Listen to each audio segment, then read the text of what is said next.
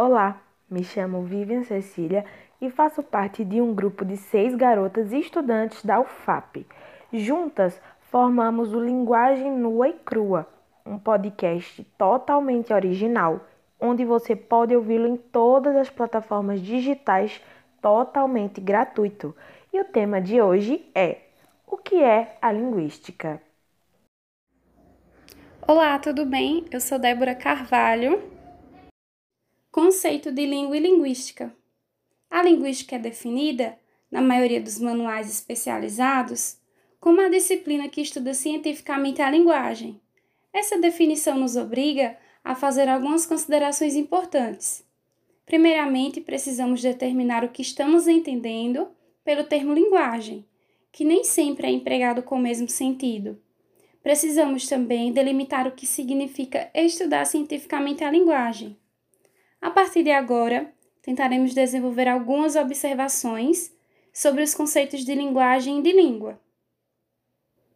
Linguagem e língua. O termo linguagem apresenta mais de um sentido. Ele é mais comumente empregado para referir-se a qualquer processo de comunicação, como a linguagem dos animais, a linguagem corporal, a linguagem das artes, a linguagem da sinalização, a linguagem escrita, entre outras. Já a língua é normalmente definido como um sistema de signos vocais utilizados como meio de comunicação entre outros membros de um grupo social ou de uma comunidade linguística. Então, qual a diferença entre linguagem e língua? A linguagem é a capacidade dos seres humanos em se comunicar por meio de línguas. Já a língua é o sistema de signos vocais para a comunicação de membros de comunidade linguística.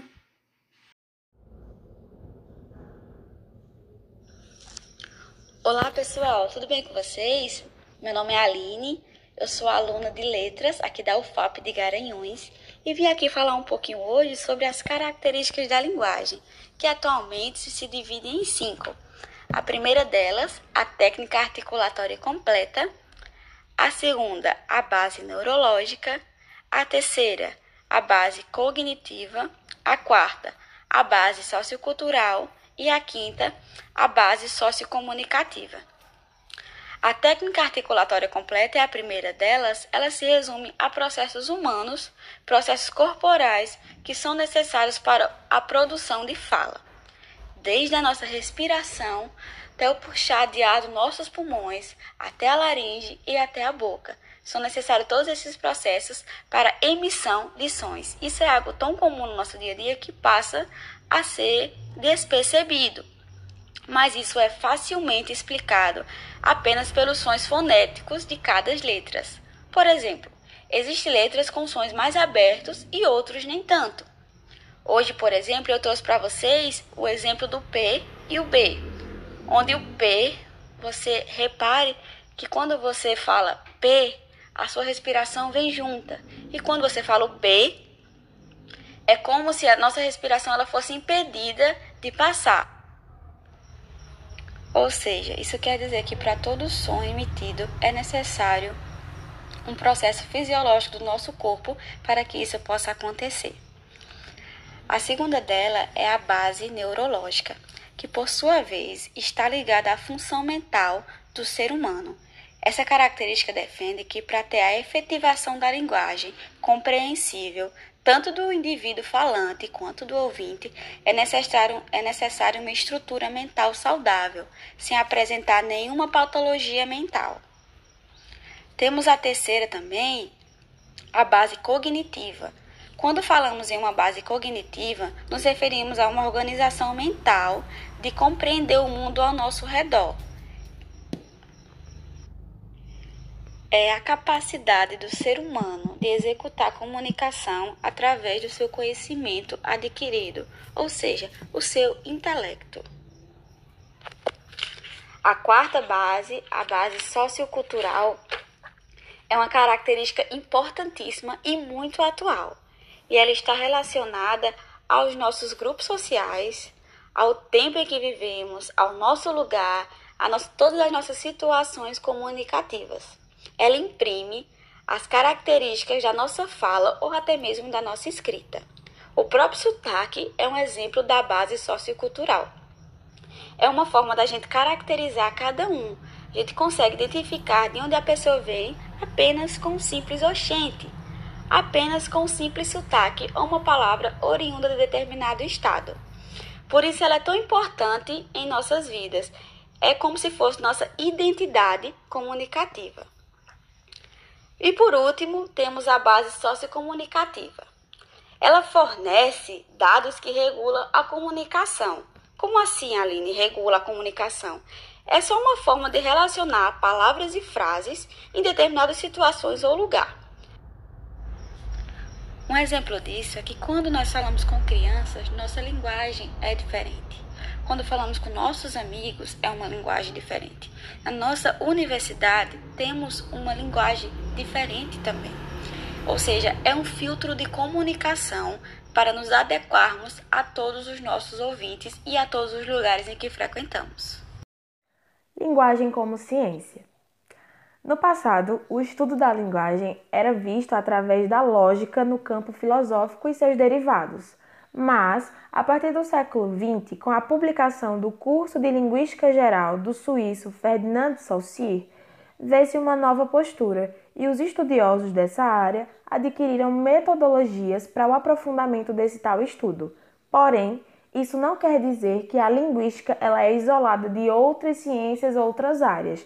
Na verdade, há uma ligação entre elas. Por exemplo, a sociologia se interessa pelo estudo da linguagem, pois a vida em sociedade só é possível porque há comunicação entre os indivíduos.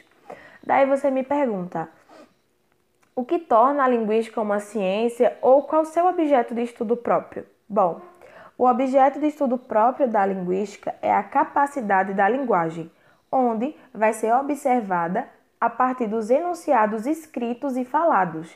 Ela baseia as suas descobertas através dos métodos rígidos de observação. Ou seja, ela não é especulativa nem intuitiva.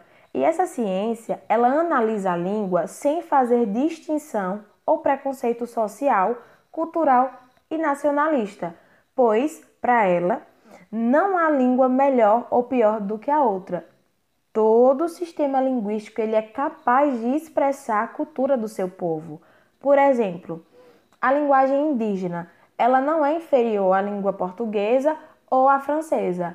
Por quê? Por que, que você fala assim? Porque o povo português, o povo francês, eles são considerados povos mais desenvolvidos, né? Entre aspas. Mas, para a linguística, é só porque um povo é mais desenvolvido que o outro, entre aspas de novo, não quer dizer que a língua é melhor ou pior do que a outra.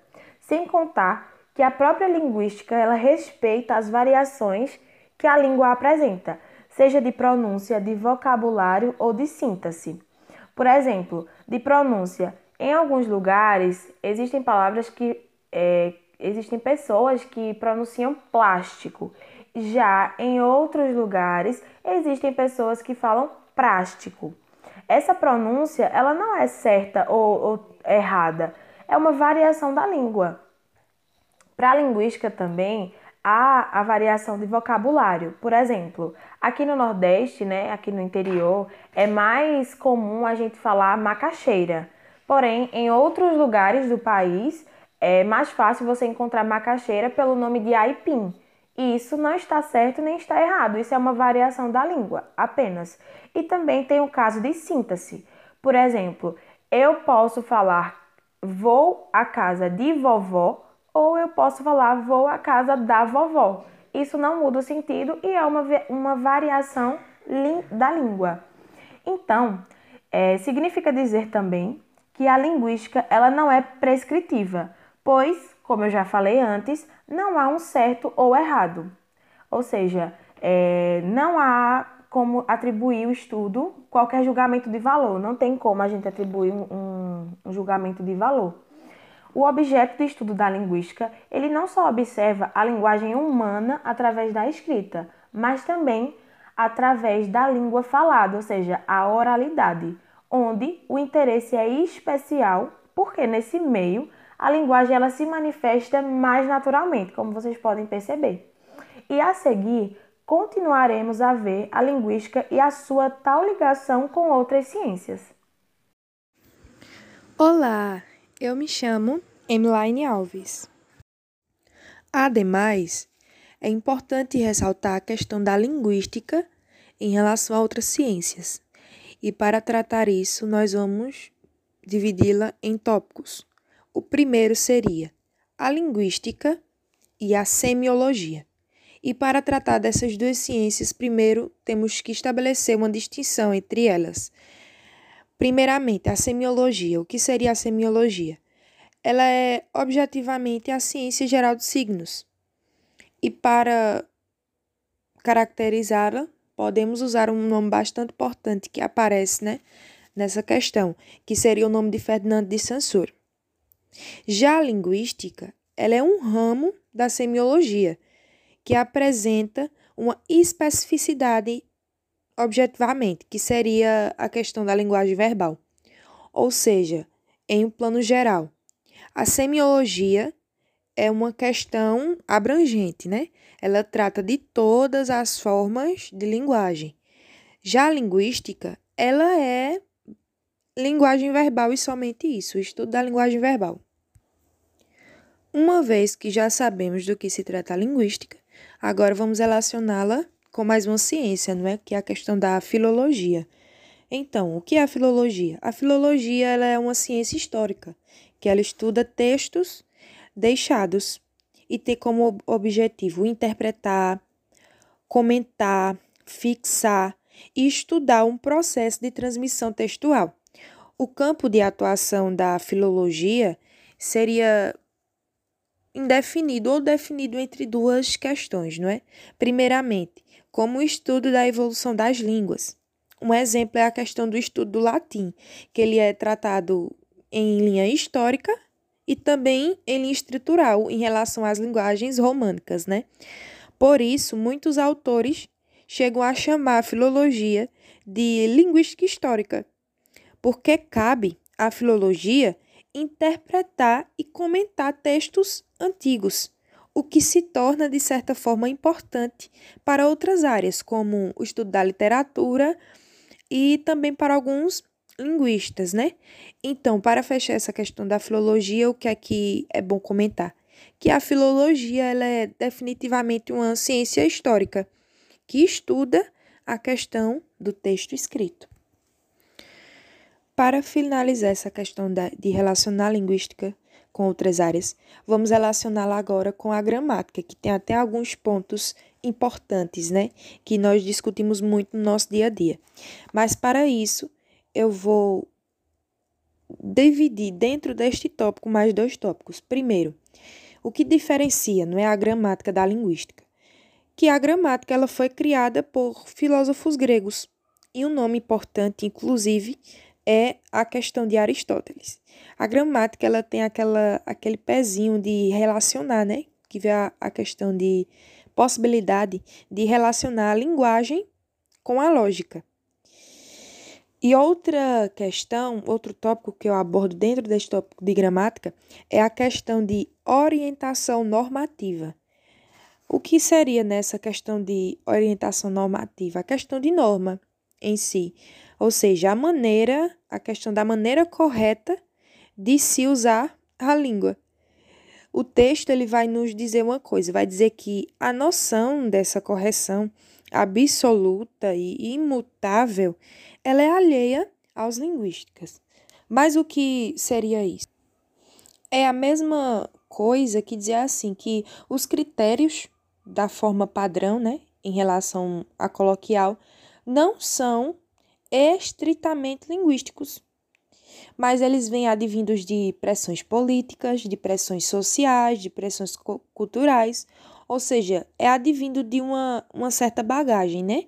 Ou seja, não há nada em uma forma de falar que a caracterize como correta ou errada. Outra coisa importante nessa questão da linguística relacionada à gramática é que os linguísticas, os linguistas, eles consideram como primária a língua falada e não a escrita. Isso é uma questão bem curiosa.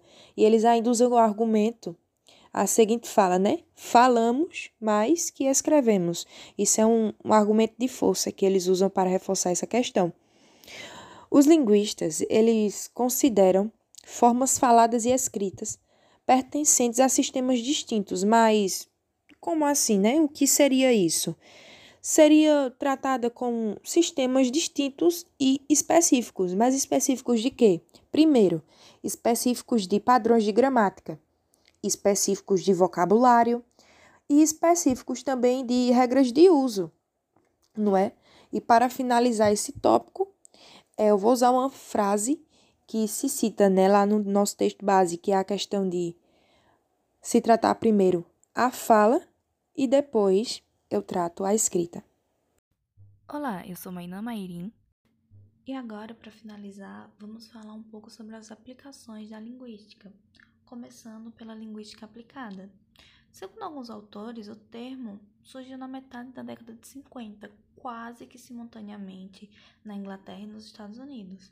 Talvez pode ter sido motivado pelo desejo dos professores de língua de se distinguirem dos professores de literatura e de se associarem a algo mais científico e objetivo, como a linguística. Ainda não há um consenso quanto ao escopo e critérios definidores dessa área de conhecimento. Mas a sua origem é, a linguística aplicada tem uma atuação voltada para o ensino de línguas, especialmente de línguas estrangeiras, buscando para isso subsídios de teorias referentes à linguagem, seja nos provenientes da linguística, da filosofia da linguagem ou de qualquer outra área afim. A linguística aplicada é uma abordagem multidisciplinar para a solução de problemas associados à linguagem e também ela é interdisciplinar, pois ela busca o conhecimento de outras variedades de ciências, como ciências sociais, indo de antropologia, teoria educacional, psicologia e sociologia, até a sociologia de aprendizagem, a sociologia de informações, a sociologia de conhecimento e entre outras variedades de ciências. Os tipos de problema com quais a linguística aplicada está envolvida podem ser identificados como problemas de comunicação de um modo geral, seja eles entre indivíduos, comunidades de indivíduos ou nações. E onde podemos perceber que ela está mais viva seria na política e no planejamento linguístico, usos profissionais de linguagem, comportamento linguístico deviante e bilinguismo, multilinguismo e multiculturalismo. As aplicações da linguística não se restringem apenas à linguística aplicada. Outras áreas utilizam produtivamente as descobertas teóricas da pesquisa linguística para fins práticos, como a fasiologia, a a inteligência artificial, a tradução automática e o desenvolvimento de softwares capazes de traduzir a fala humana em escrita e vice-versa, ou até em questões de natureza clínica. O tratamento e a reabilitação de pacientes com problemas de fala, com afasia ou mal de Alzheimer é um exemplo. A psicolinguística e a neurolinguística têm, têm procurado entender como a linguagem é processada no cérebro e como os vários danos cerebrais afetam tanto a memória linguística quanto a produção linguística. A linguagem tem se tornado um campo de estudo em ascensão em contextos florenses, como é, analisando conversações para descobrir conspirações, ameaças, difamação e outras questões pertinentes à lei. O uso da linguagem em contextos legais afeta não apenas como o advogado apresenta seu caso à corte, mas também como se percebe a veracidade de um testemunho, a escolha de um membro do júri, a compreensão das instruções para os jurados, a transcrição de registros de julgamento, a admissão de evidências no julgamento e a força do testemunho de especialistas. Como podemos ver, a linguística não se detém apenas ao ensino de línguas ou no campo de atuação da disciplina denominada linguística. Há outros vários domínios em que a linguística pode ser aplicada produtivamente. Os propósitos, vão, os propósitos vão variar muito, mas em circunstâncias práticas podemos ver como ela é essencial. E chegou ao fim o nosso podcast Linguagem Nua e Crua. Até a próxima, um cheiro!